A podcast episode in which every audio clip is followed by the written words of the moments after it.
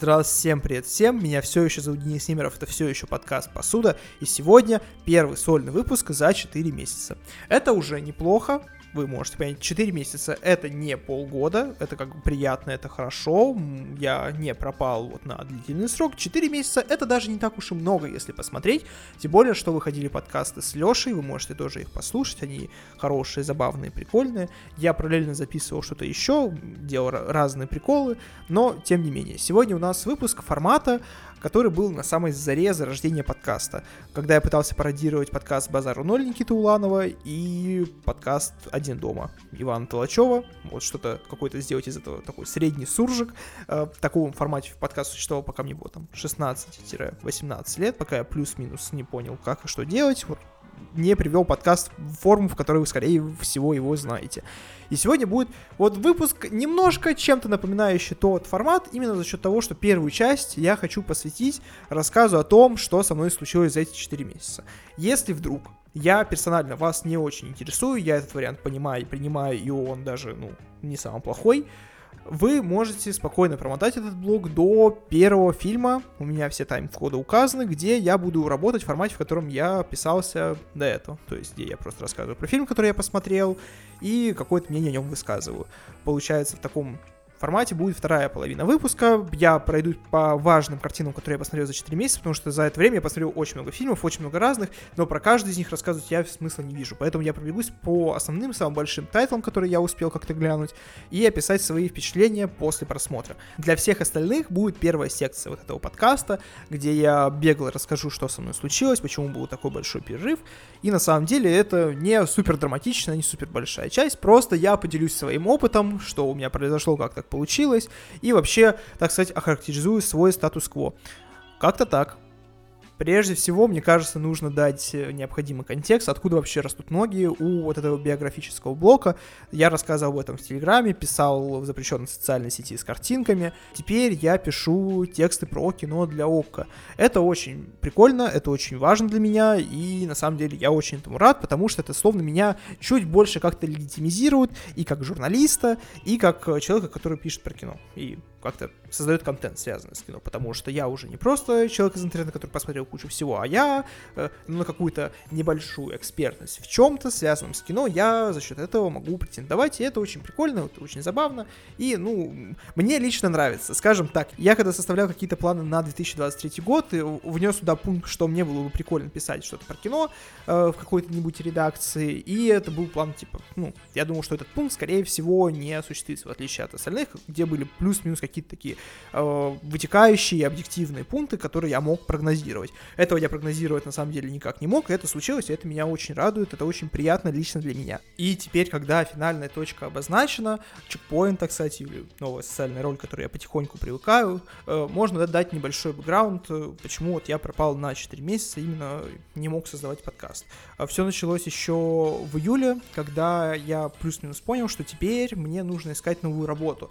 До этого я работал в социальности Chips, сейчас она вроде как переименовалась э, какое-то другое название, и я был занят там созданием контента, который не всегда имел что-то общее с контентом, который я произвожу для других социальных сетей, тем не менее, какой-то контент я туда делал, что-то я с этого получал, и мне, в принципе, э, было нормально, мне, в принципе, хватало, все хорошо, но в июле оказалось, что э, мне нужно искать новую работу. И, как вы понимаете, поиски работы — это очень сложная такая штука. Я попробовал себя и в роли SMM, и в роли выпускающего редактора в один момент даже параллельно, и это было достаточно тяжело, достаточно неприятно, и я не смог справиться с нагрузкой, честно скажу. Оказалось, что если ты работаешь на двух работах, э, у тебя там где-то гипотетически очень далеко будет хорошая, приятная зарплата, потому что за две работы платят, ну, две зарплаты.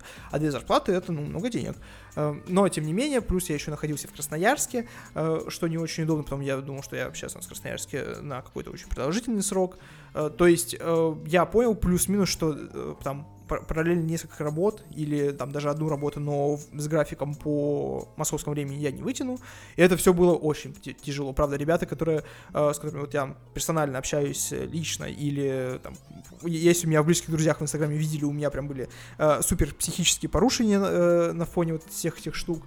И после этого э, как-то мне, правда, супер повезло, меня занесло вот в редакцию ОККО, И потихоньку я начал привыкать к этой роли, но вы тоже понимаете, пока ты перестроишься, хотя это и хорошее, приятное, крутое дело, к нему тоже нужно привыкнуть, э, с ним тоже там нужно какие-то новые свои навыки э, отработать.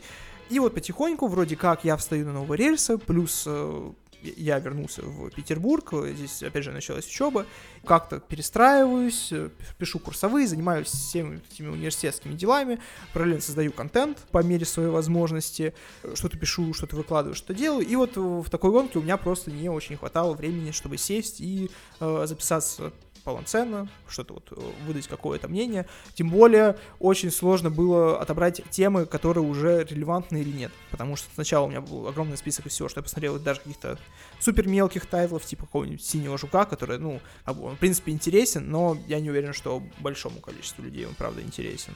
Поэтому пришлось немножечко во всем этом перестроиться и вот для этого выпуска э, наконец-то собраться и просто отобрать самое интересное, самое важное, все, что вот я успел за 4 месяца. Понимаю, что некоторые проекты уже потеряли свою актуальность, э, растеряли, так сказать, хайп, но тем не менее лучше высказаться о них постфактум, чем просто ставить подкаст на стоп и как-то двигаться с этим всем дальше, просто перерабатывая это все. Как вы понимаете, за 4 месяца я набрался какого-то жизненного опыта, потрогал траву, так сказать, э, перестал быть полноценным интернет-героем, э, проверил на практике поговорку под лежащий камень вода не течет. Реально не течет, но двигаться камню тоже иногда очень сложно, это нужно понимать.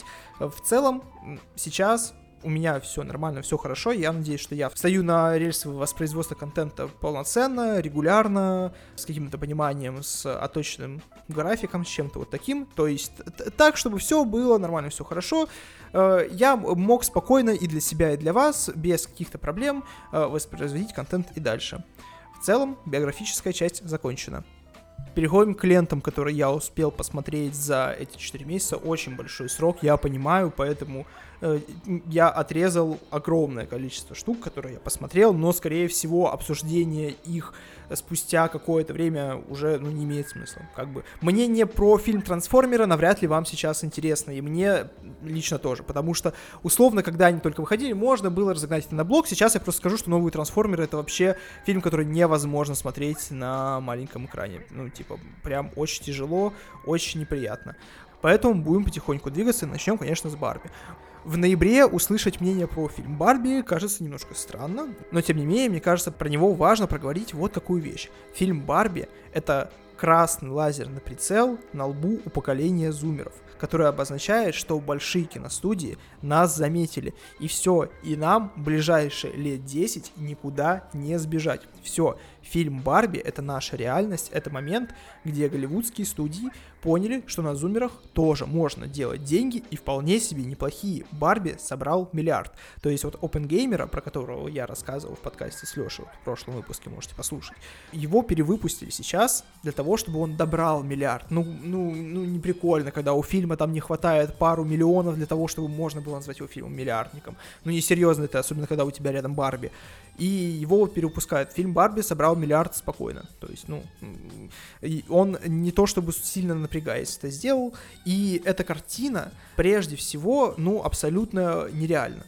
Я во время просмотра в зале думал о том, что выйдя она даже 5 лет назад, это был бы абсолютный провал. В плане того, что ясно, по маркетинговой кампании она бы отбилась, но критика у него была бы совершенно другая, вот прям, ну, абсолютно иная потому что это лента наполовину состоящая из терминов, которые в России, допустим, используют только в Твиттере, наполовину из каких-то киноотсылок, и наполовину, конечно же, из Марго Робби и Райана Гослинга, и их отличной актерской игры. Ну, там вообще отличный весь актерский ансамбль, тем не менее, они вот самые сильные доминанты в этом всем. И мне кажется, что вот пять лет назад это воспринималось бы совершенно иначе. Неплохо, нехорошо, но у фильма Барби большой шанс оставался бы, э, быть немножко таким, не то что недопонятым, но находиться где-то на перепутье, где не очень понятно. Это вот один большой тред в Твиттере, ликбез по всем феминистическим терминам, или это какой-то такое необычное киновысказывание. Сейчас момент, когда поколение зумеров выросло, и это им очень органично, для нас это очень понятно. У нас не возникает никаких вопросов, когда мы видим вот э, все это вместе на экране, слепленное в один большой фильм, где еще играет вот, главный мем, мем-человек э, интернет на данный момент Райан Гослинг, у нас не возникает никакого диссонанса, никакого недопонимания, что здесь происходит. И это с одной стороны, меня, конечно же, очень радует, потому что фильм словно делается прямо для меня. Ну вот он прямо на меня нацелен. Я каждый прикол, который вижу, выкупаю. Каждый вот кадр, он словно персонально целится в меня. Каждая шутка, каждый какой-то вот серьезный памфлет с другой стороны, мне очень грустно и печально ассоциировать себя с понятием целевая аудитория, при условии, что она вот, ну, не возрастная, нужно понимать, а вот там поколенческая условно. А, в том плане, что когда ты ребенок, ты не знаешь, что такое целевая аудитория, во-первых, что есть вообще такой термин. И когда ты идешь на новый мультик, для тебя это не особо проблема, что мультик в тебя целится. Потом ты подросток. И на подростков нацелен очень специфический продукт, который делают взрослые. Взрослые, которые либо помнят, каково это быть подростком, либо представляют себе, как мыслят подростки, делают для них продукт. Это всегда все равно немножко мимо тебя. А вот здесь прямо заметно, что у поколения Z уже вот прослеживаются какие-то прям целенаправленные черты. И Грета Гервик написала и поставила фильм, который полноценно вот прямо целится и очень органически подходит поколению Z. Это, ну, странное ощущение, честно. То есть представьте, что до этого вы были абсолютными маргиналами. То есть, ну, то, что вас интересует, казалось всем людям в мире немножко, э, ну, типа, странно, э, вердово, непонятно, ну, ну, мимо, мимо. А здесь э, люди понимают, что это может зарабатывать деньги, и фильм Барби это просто первая весточка. То есть, ну, вот после фильма Барби это станет базой. Потихоньку все больше и больше фильмов будет сниматься для поколения зумеров. В один момент мы окажемся, ну, на месте наших родителей, где будет выходить куча каких-то фильмов, с какими-то там, условно, звездами из э, нашей молодости, нацеленными просто на то, чтобы подразнить нас фан-сервисом. И это вот, это страшно. Ну, честно, это как бы, с одной стороны, это вот опять же разговор про принятие себя э, в том плане, что ты там взрослеешь, стареешь, меняешься, а, вот это все, там, свои возрастные рамки раздвигаются. Но, с другой стороны, ты когда думаешь про взросление, ты не думаешь в один момент, что тебя будет пугать тот факт, что теперь под тебя целенаправленно голливудские студии создают контент и хотят на тебе зарабатывать. И на тебе можно уже зарабатывать. То есть ты как бы становишься таким мировым нормисом, понимаете? Типа, ну, целевой аудитории нормисной абсолютно. Все твои интересы, они нормисные. Голливудские судьи их понимают, принимают, и все окей.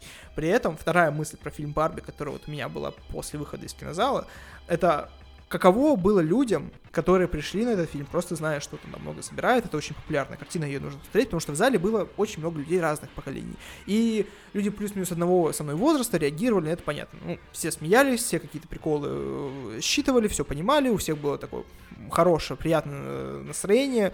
Э, они, ну, каждый раз, когда видели Райана Гослинга на экране, хлопали, плакали все вполне понятно, все вполне считаемо, ожидаемо, ну, прогнозируемо.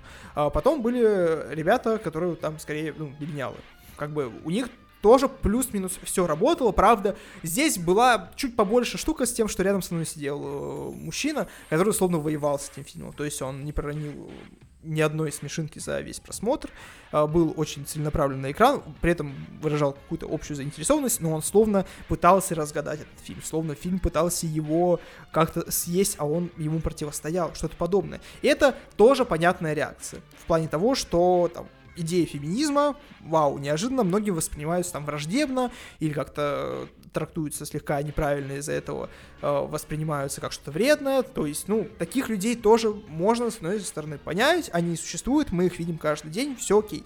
Но самое интересное здесь для меня была бы реакция э, людей вот поколения вот прям намного старше, то есть, условно, поколение наших родителей, потому что там в зале был, были такие люди. И нужно понимать, что чаще всего э, как бы люди там, условно, 40 плюс, они, ну, не воюют с феминизмом. То есть они, скорее всего, знают, что такое существует, но у них нет скорее всего, какой-то негативной коннотации, за, типа, за исключением каких-то э, единичных случаев. То есть большей части людей абсолютно ну, без разницы в этом возрасте, что такое феминизм, и женщинам, и мужчинам, и интересно, как они реагировали на этот фильм, как они его восприняли, и какие мысли были у них при просмотре. То есть я видел несколько вот таких семейных пар, то есть вот они посмотрели фильм, где через каждые пять минут вылетают такие слова, как абьюз, mansplaining, ghosting, и все это еще замешано с кучей поп-культурных отсылок, которые, ну, часть из них выкупаемы, а часть из них все равно требует вот э, не то, что жаль, немногие поймут, не так уж много образованных людей в наше время, ну, то есть не такого уровня, но все равно некоторая подготовка или э, некоторое понимание контекста при просмотре э, не будет лишним, скажем вот так. И, и вот интересно, какие у них были впечатления после просмотра, то есть вот, вот ну, что они подумали они, э, какое у них было отношение к этому фильму. Если у вас, я не знаю, есть опыт просмотра э, фильма Барби с матерью или с отцом, расскажите мне, можете написать мне либо в запрещенную социальную сеть, либо в Телеграм, каково это было смотреть этот фильм вместе с родителями, с, э, там, условно, со старшим поколением, мне правда было интересно. А в целом, мнение о фильме Барби, ну, он хороший, да, он прикольный. Грета Гервик наш слон, наш кинослон, очень за нее рад. Надеюсь, что теперь ей будет давать кучу денег, а, а потом она, ну, реально будет делать огромное количество крутых артбастеров. Ну, в целом, да, в целом вот так. Я хочу чередовать волну хайпа, поэтому следующий фильм будет «Убийца», который вышел буквально вот на этих выходных. Я только что его посмотрел и считаю, что Дэвид Финчер полноценно вернулся.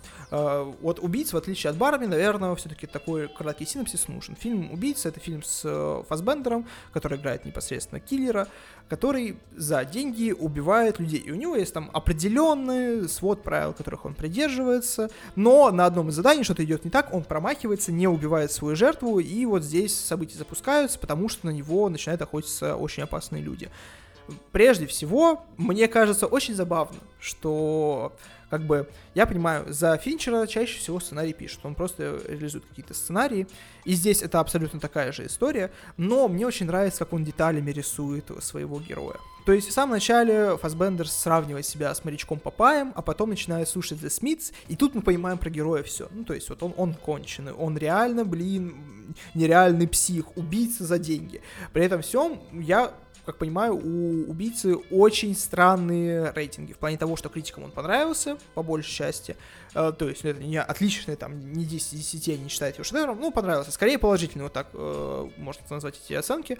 А зрители же по большей части высказываются, что это невероятная скукота. Ну, по большей части та большая часть зрителей, которых не волнует, что о них подумают в интернете, потому что есть, конечно же, определенная часть э, другой аудитории, которая говорит, что, а, ребят, ну, не поняли, это, блин, фильм, фильм буквально для меня, жаль, не все поймут Дэвида Финчера, он, блин, такой необычный, он такой крутой. А, я где-то посередине, честно скажу, потому что, с одной стороны, э, в этом фильме мне немножко не хватает того драйва, который умеет выдавать Финчер. То есть, э, как бы, Финчер — это такой очень отточенный, очень прикольный режиссер, но он умеет вот делать эти монтажные нарезки, делать это динамично, делать это прикольно.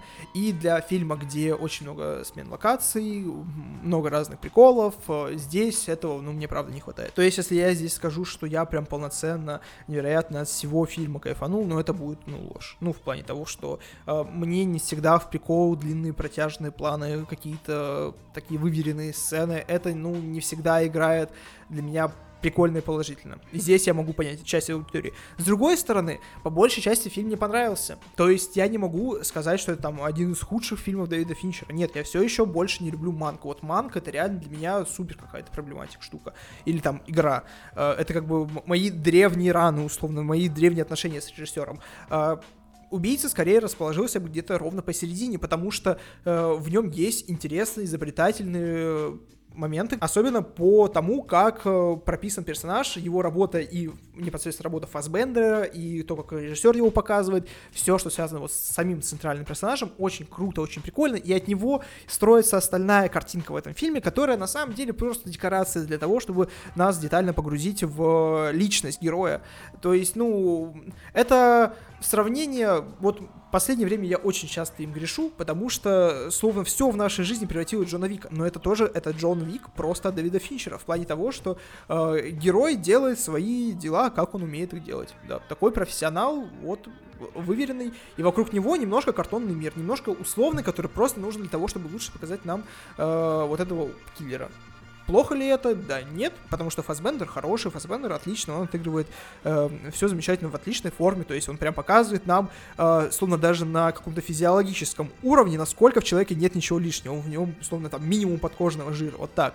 Э, он отлично строит и образ, э, куча каких-то штрихов, куча какой-то э, отличной вот операторской работы в моменте с тем, что там какие-нибудь проходки в самолете, это ты видишь, ну да, это бойцовский клуб. Финчер немножко кидает референс самому себе из прошлого. Это прикольно, это забавно, это хорошо. Но в остальном это просто не то чтобы супер обязательное кино. Скажем так, оно стриминговое в хорошем смысле этого слова. То есть вот, э, если бы у нас крутили его в кинотеатрах, на него обязательно нужно было бы сходить только потому, что это э, Дэвид Финчер, но при этом на экране ему очень комфортно, очень приятно, очень удобно. Я бы сравнил его прежде всего с Майндхантером. Убийца — это такой двухчасовой эпизод Майндхантера про одного конкретного, э, очень конченного человека с очень специфичными навыками. То есть вот, если воспринимать это так, да, да, очень хорошо, очень приятно. Я не испытываю никакого негатива к фильму «Киллер», но при этом я, я не скажу, что, э, условно, он там у меня в, в топ-3 по режиссеру. Нет, это значит не так. Ну и после обсуждения актуальных вещей переходим, ну, таким немножко постаревшим, не очень хорошо состарившимся вещам э, во всех смыслах, конечно же, к Индиане Джонсу. Я искренне люблю э, Индиана Джонса вот всего раннего. То есть это там эталон приключенческого кино. Потому что когда ты смотришь другое приключенческое кино, ты всегда в первую очередь вспоминаешь о Индиане Джонсе и о том, как это было прикольно там сделано, какой Харрисон Форд невероятно крутой актер. То есть вот все, что с этим связано. И тем хуже новый Индиана Джонс, который пятый. То есть он крутится вокруг того, что э, Ли Шифер, Матс Микельсон в, в, в очередной эпостасии человека, у которого проблемы с э, глазом и лицом, ищут штуку, которую он потерял, будучи еще нацистским агентом. А вот коллега Индианы Джонса когда-то ее очень давно спрятал, и теперь Индиана Джонс вместе со своей крестницей должны эту штуку отыскать раньше, чем это сделает Матс Микельсон. Найти вот этот гиммик, условно, МакГаффин. И вот здесь ну, честно, у меня были большие ожидания от этого фильма. Я не буду скрывать, потому что все в чем появляется Фиби Уоллер-Бридж, для меня становится в два раза лучше. Это примерно как э, с Челленджером Габина. Когда они должны были вместе играть мистера и миссис Смит, я думал, что это будет самая невероятная э, пара, тандем, дуэт, называйте как хотите, э, в истории кинематографа в 21 веке, потому что это два абсолютно конченых, при этом в хорошем смысле конченых э, человека. И Фиби Уоллер-Бридж, мне кажется, она всегда приносит проект что-то хорошее, но это оказалось, ну, правда, не, не так. То есть здесь она почему-то в образе дряни, ну, хотя казалось бы логично, но без всех фишек, без всех приколов, которые делали из дряни прям очень запоминающегося, интересного персонажа. Э, здесь она просто, ну, ведет себя не очень хорошо и такая полурисковая, полунеобычная, знаете, авантюрная девушка, которую по смыслу должны были сделать после того, как Индиана Джонс отдаст ей свою шляпу новым персонажем, вот, основным заглавным персонажем э, новой серии. Но потом, как я понимаю, процессе монтажа это решили вырезать, отказаться от этого и сохранить шляпу за Инди. Э, что тоже не лишено смысла, скажем так. Тем не менее, это очень безликое кино. Прям невероятно безликое. То есть вот там даже нет супер запоминающихся сцен в том плане, что как бы есть моменты, которые выглядят, словно их прикольно ставить в трейлер. Но помимо этого, они за собой ничего не несут. Э, и это, ну, прям проблема. Мне кажется, что э, с одной стороны, было супер нелогично э, делать вот такое продолжение для Индианы Джонса. Потому что если бы они решили красиво завершить историю, ну, полноценно, круто, очень лирично, это был бы один вариант, который вполне бы себе работал. С другой стороны, это попытка все еще сыграть э, на поле вот именно полноценного приключенческого кино, как бы подарить Индиане Джонсу последнее приключение, но сделать это не супер масштабно, а сделать это супер дефолтно, словно это ну, не последнее. Это такое одно из э, трех последних, которые Индиана Джонс изначально задумал, а потом как бы он такой, да, на самом деле нет, это будет, ну, это ровно посередине. Я еще три раза куда-то съезжу, что-то вот такое э, очень непонятное, очень невыразительно, и при этом всем без какого-то даже э, чувства вот этого уважения, знаете, типа сентимента к тому, что вот это последний фильм Индиана Джонса, скажите ему спасибо. Нет, абсолютно без этого. Это, ну, прям огорчает.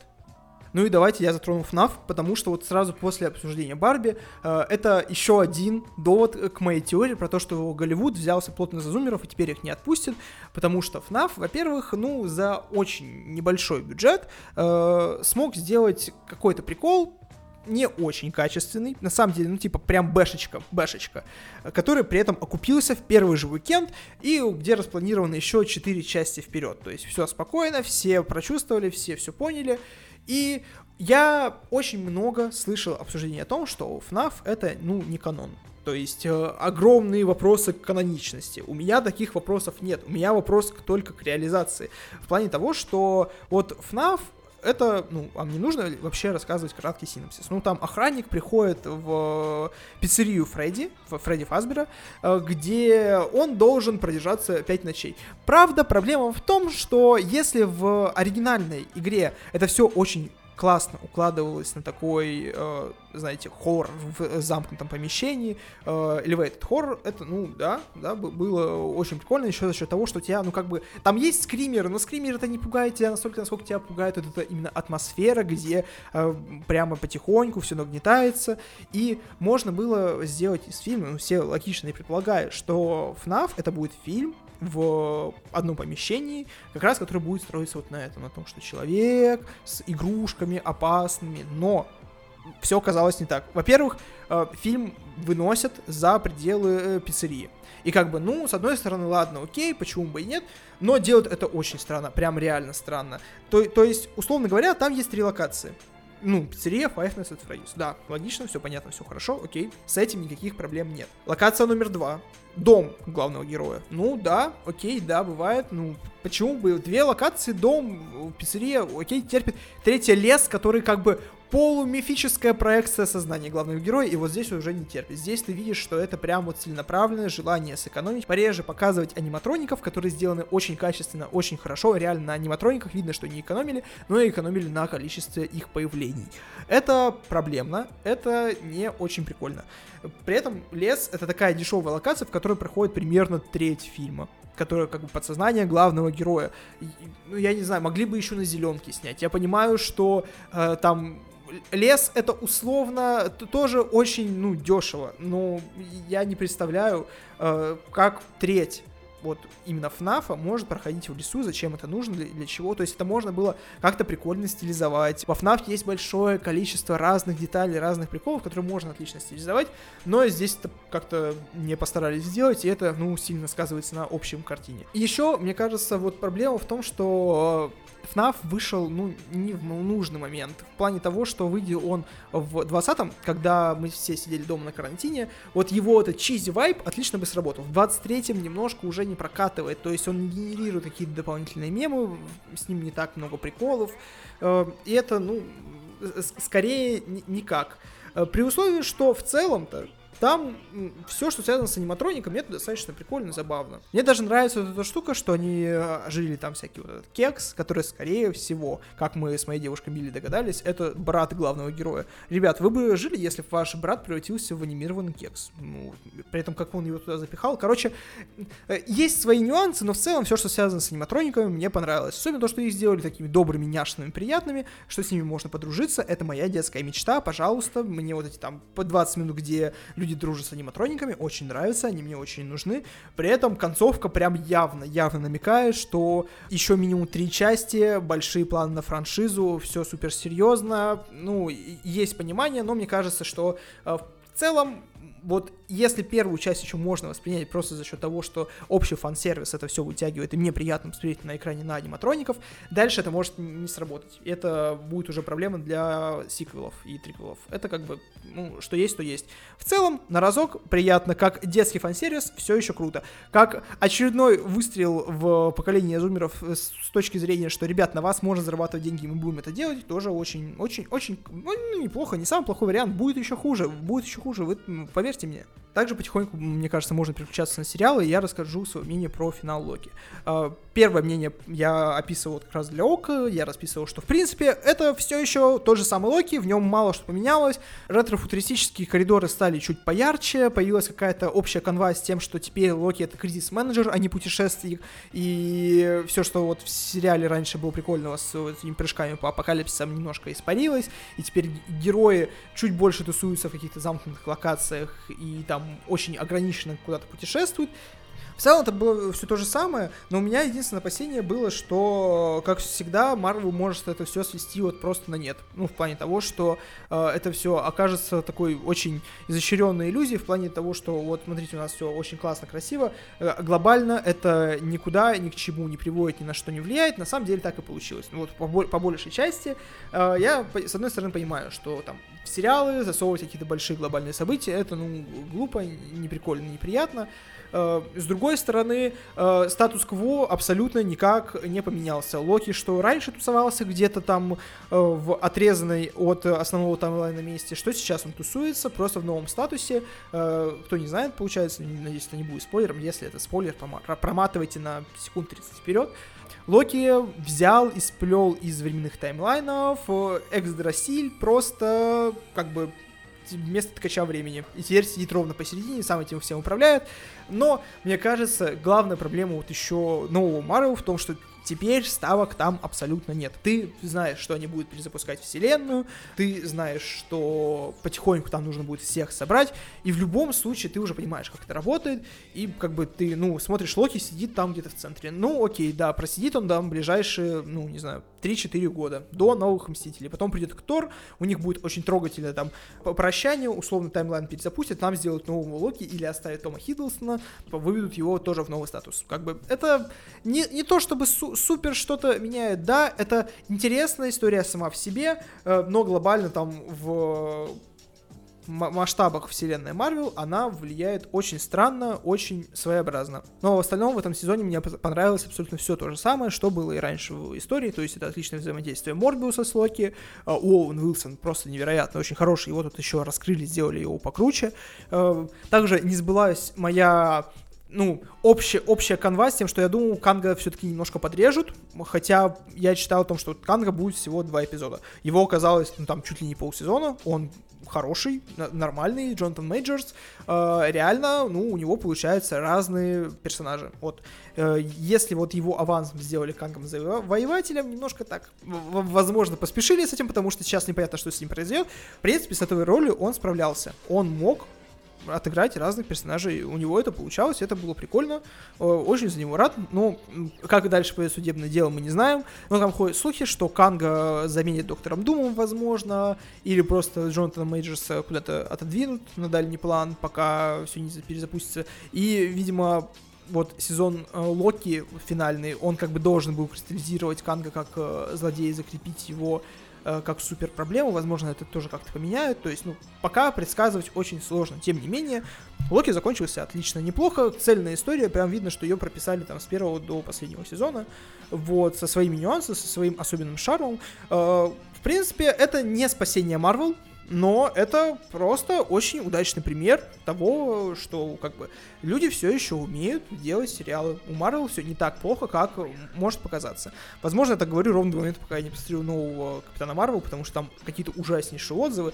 Но, тем не менее, пока у меня мнение такое, что э, Локи это весточка того, что, ну, даже в момент, когда вот Марвел сама признает, что у нее проблемы, на самом деле, ну, не все не так катастрофически плохо, как может показаться и как это любят описывать. Также, раз мы зашли на поле супергеройки, бегло выскажусь о фильме «Флэш». Очень необычно, я говорю, у меня сборная солянка из э, разных эпох, так, кстати, вы, скорее всего, забыли про фильм «Флэш», но, тем не менее, я посмотрел фильм «Флэш», когда я летел в Красноярск, вот ровно где-то там в июле, и я прям запомнил, что я вот невероятно прогрузился с этого фильма в том плане, что он не такой плохой. Это просто, ну, как бы, нормисная супергеройка. Не самая хорошая, не самая плохая, абсолютно нормисная. В чем-то, в чем-то ее фан-сервис даже на меня работает.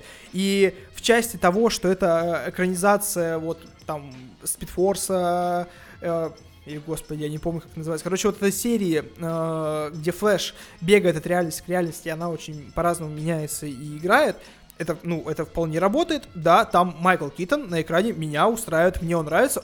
Видите его как Бэтмена, прикольно. Супервумен тоже на меня работает. Все, все, все хорошо. Да, там немножко очень своеобразная графика. Николас Кейдж полностью нарисован на, на компьютере, который дерется с э, огромнейшим, блин, пауком. Но в остальном, да, да, да, окей. Это очень сумбурное кино, очень сложно. Я посмотрел его на 1.25, потому что был фильм про спидстера. Мне, ну, никто не запретит мне смотреть его тоже на скорости.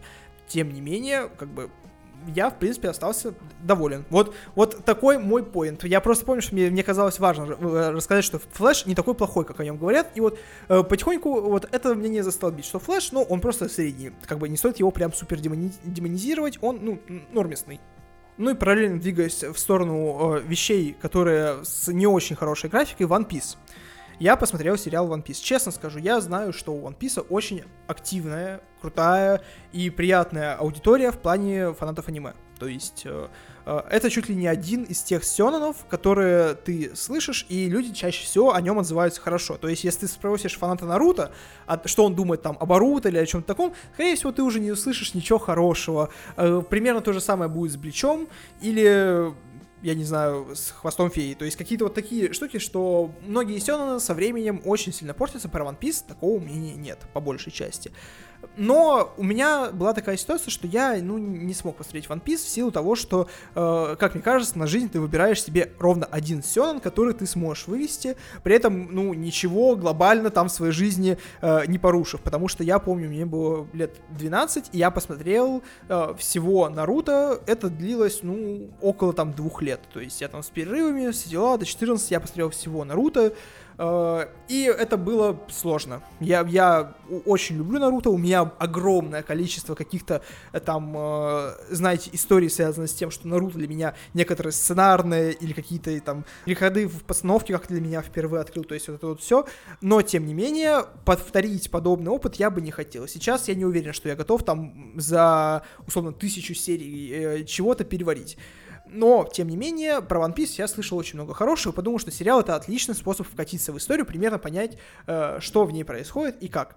И, честно, это оказалось лишь отчасти правда. Потому что при просмотре тебя базово знакомят с историей. То есть ты узнаешь, как выглядят какие-то персонажи, как, какую-то часть истории, но тем не менее, но при просмотре э, у меня прям супер играет фома, потому что я вижу, как это выглядит на экране с не очень хорошей графикой, с очень спорными персонажами, и понимаю, что в аниме это, скорее всего, выглядит прикольнее, при этом все, что я вижу на экране, мне, в принципе, нравится. То есть у меня там каких-то супер нареканий нет, ни к графике, ни к актерам, ну, в плане того, как они играют. Э, я просто понимаю, что аниме очень сложно переложить на формат сериала, всем это понятно. Э, но вот когда я смотрю на это на экране, в принципе, история, которую мне рассказывают, и как она рассказывается, ну, мне нравится, меня все устраивает, но я чувствую, что я бы мог получить что-то получше, если бы я смотрел аниме. С другой стороны, вот я посмотрел три серии, и насколько я понимаю, это там примерно уже, ну, что-то 75 серий аниме. То есть, а у меня 3 серии. Вроде как, экономия времени и тоже играет мне на пользу. По пару часов в жизни оно мне как бы сэкономило. С другой стороны, персонажи для меня раскрылись похуже, выглядит все не так прикольно. И вот One Piece это вот история компромисса ты, если хочешь базово погрузиться в историю, One Piece тебе подойдет, мне кажется. Но я посмотрел ровно до середины, потом не стал продолжать, потому что, э, ну, слишком сильно во мне сыграло это вот чувство фома, что я хочу э, знать всю историю полностью и когда-нибудь выкроить себе все-таки время посмотреть One Piece в качестве аниме. Э, но при этом всем какой-то вот прям э, негатива к сериалу я не испытываю. Да, он кое-где дешевенький, не везде прикольный, это выглядит кое-как в некоторых моментах кринжово, но в целом, в целом пойдет. Вот как раз слово пойдет. И перед финальным блоком хотелось бы напомнить вам, что если вы дослушали до этого момента, скорее всего, вам нравится то, что вы тут услышали. Тогда вы можете меня поддержать. Вы можете подписаться на подкаст, оставить ему отзыв или поставить ему оценку, если это предусмотрено в приложении, которое вы используете для прослушивания подкастов. Также у меня открыты донатные ссылки и указан номер карты, куда вы можете перевести не супер великую сумму. У вас условно там завалялось что на карте, вы можете мне это перевести, мне все равно будет очень круто, очень приятно. Не буду просить вас подписываться на Бусти, потому что с, с контентом, как вы понимаете, сейчас небольшие перебои, тем не менее, я над этим работаю. Мне очень приятно, что вы уделили свое время. Мне очень круто, очень замечательно. Вы также можете рассказать об этом подкасте своим друзьям, поделиться им, э, просто сказать, вот, смотри, прикольный парень, что-то такое, или написать мне приятные слова в Телеграме, в запрещенной социальной сети. Мне тоже будет супер круто и супер приятно. Спасибо, возвращаемся к подкасту. Так, и закончу я, наверное, на поколении V, потому что, пожалуй, это из всего, что вот было сегодня, самое однозначное что я посмотрел за очень долгое время, потому что поколение V это круто. как бы поколение V, оно хорошо работает.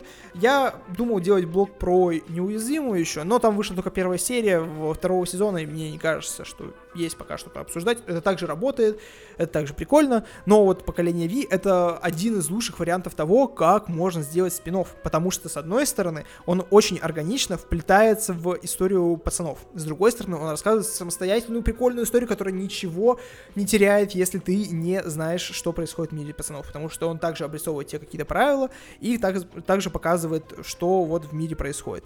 Поколение V, если вдруг вы не знаете, это Люди X от мира пацанов. То есть это все еще школа, где обучают суперлюдей, э, только с некоторыми такими, ну, условиями сеттинга, где супергерои чаще всего мудаки.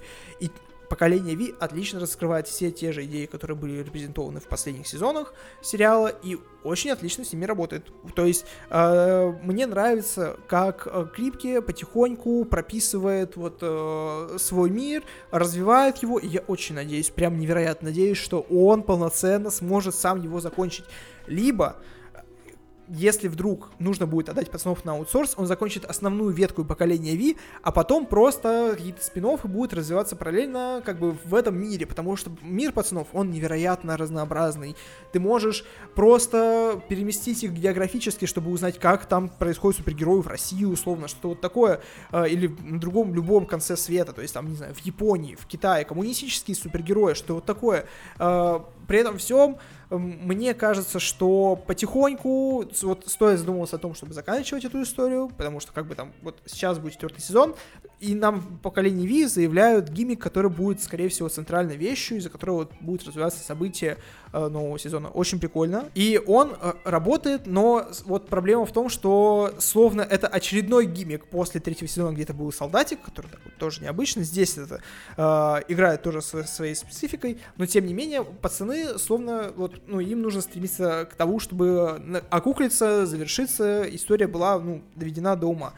А вот поколение V в отдельности можно развивать бесконечно. Очень э, забавная история, хорошие персонажи, то есть, казалось бы, э, тебе их репрезентуют, тебе кажется, блин, опять привыкай супергероям, какие-то непонятные суперсилы, но их раскрывают, показывают тебе потенциал, и поколение V, ну, это хорошая, стройная, отличная история. М- мне очень понравилось. Коллеги, спасибо, что прослушали этот выпуск. Надеюсь, что увидимся с вами в следующий раз э, уже где-то в итогах года, скорее всего. Спасибо, что слушаете, спасибо, что поддерживаете, ставите лайки, оставляете комментарии, подписывайтесь на подкаст, вот это вот все. Мне, правда, супер приятно. Э, надеюсь, что я смог как-то скрасить ваше времяпрепровождение, в чем-то вам помочь, про что-то вам интересное рассказать. Всем спасибо, всем пока.